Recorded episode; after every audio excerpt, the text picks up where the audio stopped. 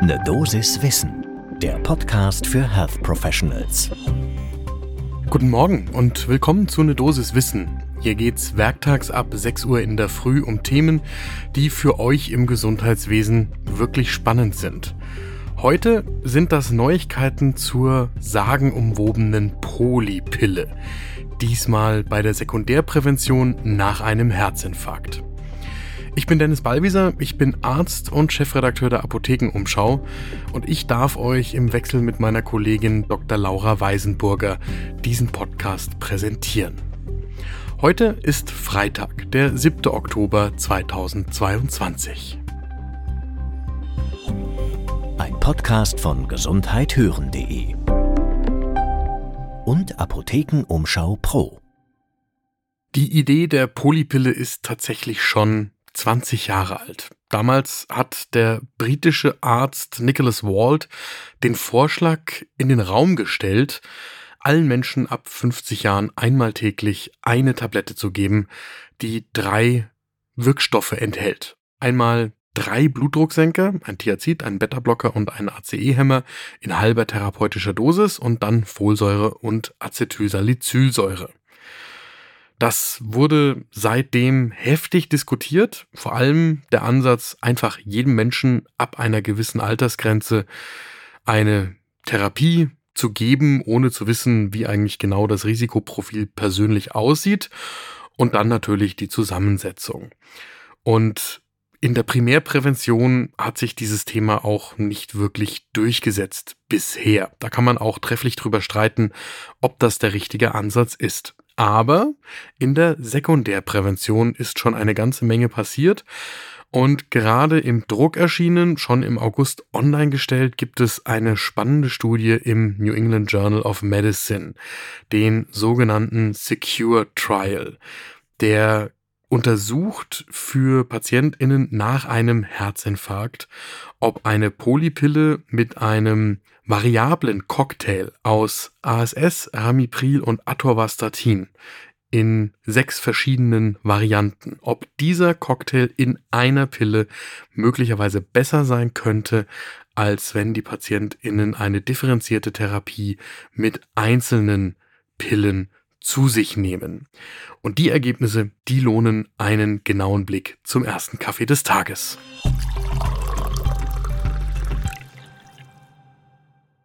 Zum Einstieg erstmal für die Polypille spricht ja eigentlich eine ganze Menge. Wir wissen alle, dass PatientInnen mit mehreren Verschreibungen Schwierigkeiten haben. Aus ganz unterschiedlichen Gründen. Es ist auch nicht so, dass man das mit dem Bildungsniveau oder dem Einkommen oder dem sozialen Status korrelieren kann, sauber, wer seine Tabletten tatsächlich zuverlässig nimmt und wer nicht. Die Compliance ist in allen Gruppen konstant nicht so, wie man sie eigentlich haben möchte. Das macht diesen Polypillenansatz so charmant, weil es eben die Zahl der Tabletten, die eine Patientin zu sich nehmen muss pro Tag, reduzieren kann. Und genau das hat eben die Secure-Studie in verschiedenen europäischen Zentren in Deutschland an der Charité untersucht.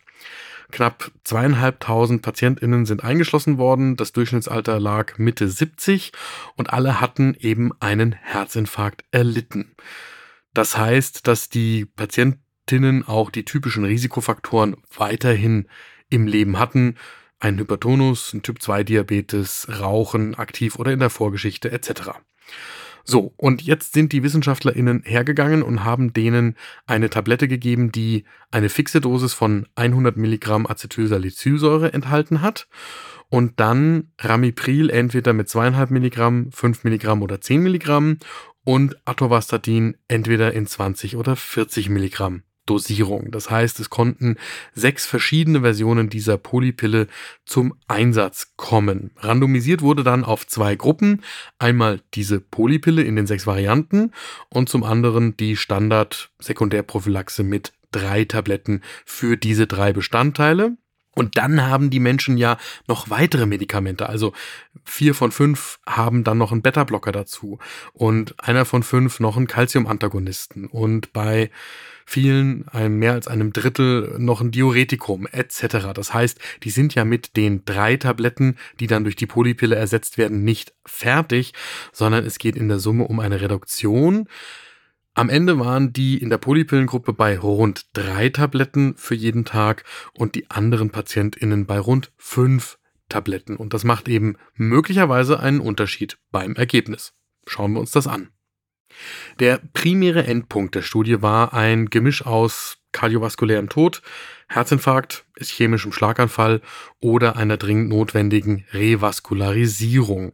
Und nach der Nachbeobachtungszeit von drei Jahren ist es in der Polypillengruppe bei 118 PatientInnen zu einem solchen Ereignis gekommen, in der Standardgruppe bei 156. Das sind 9,5 Prozent in der Polypillengruppe und 12,7 Prozent in der Standardgruppe. Und das ist tatsächlich ein statistisch signifikanter Unterschied zwischen diesen beiden Gruppen. Das heißt, der primäre Endpunkt, dieses Gemisch, konnte durch die Polypille um knapp ein Viertel reduziert werden.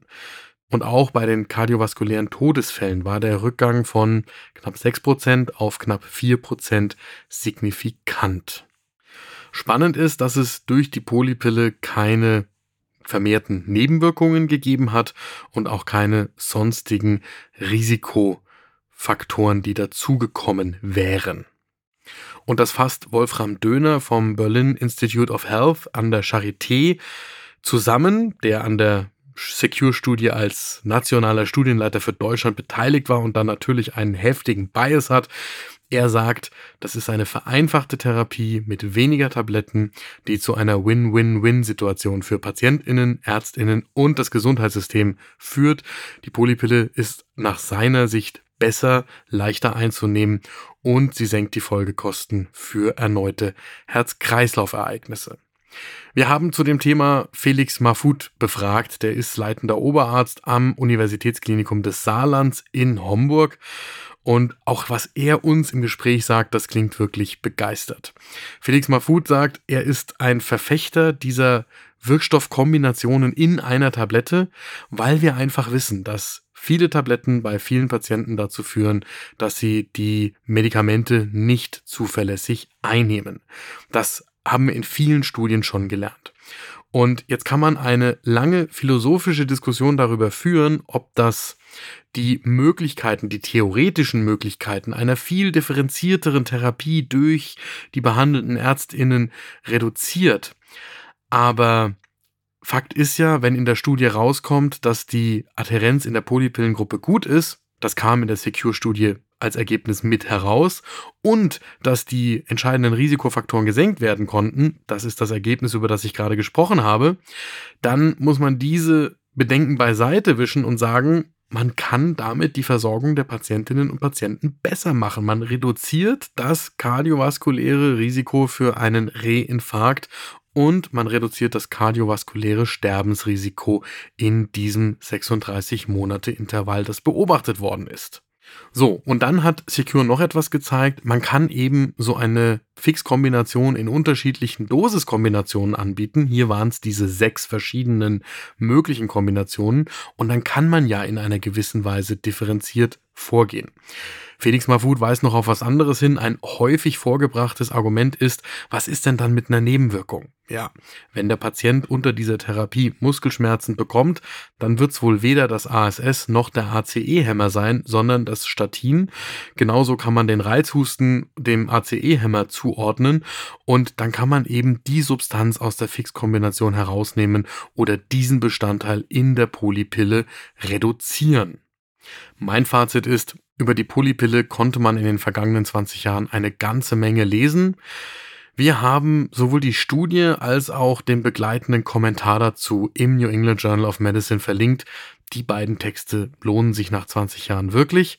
Und dann sind wir gespannt bei einer Dosis Wissen, ob die Polypille von den pharmazeutischen Unternehmen tatsächlich zügig angeboten wird und von den Kassen übernommen wird, denn das sind natürlich Generika Da dürfen wir wirklich gespannt sein, wie sich die Versorgungslandschaft in den kommenden Monaten und Jahren verändert. Das war eine Dosis Wissen für diese Woche. Nächste Woche gibt's werktags ab 6 Uhr in der Früh überall da, wo ihr Podcasts hört, wieder spannende und hörenswerte Neuigkeiten aus dem Gesundheitswesen. Wenn euch das interessiert und ihr kennt Kolleginnen und Kollegen, die das auch interessiert, dann sagt das doch weiter und folgt unserem Podcast, dann bekommt ihr immer eine Nachricht, wenn wir eine neue Folge online stellen.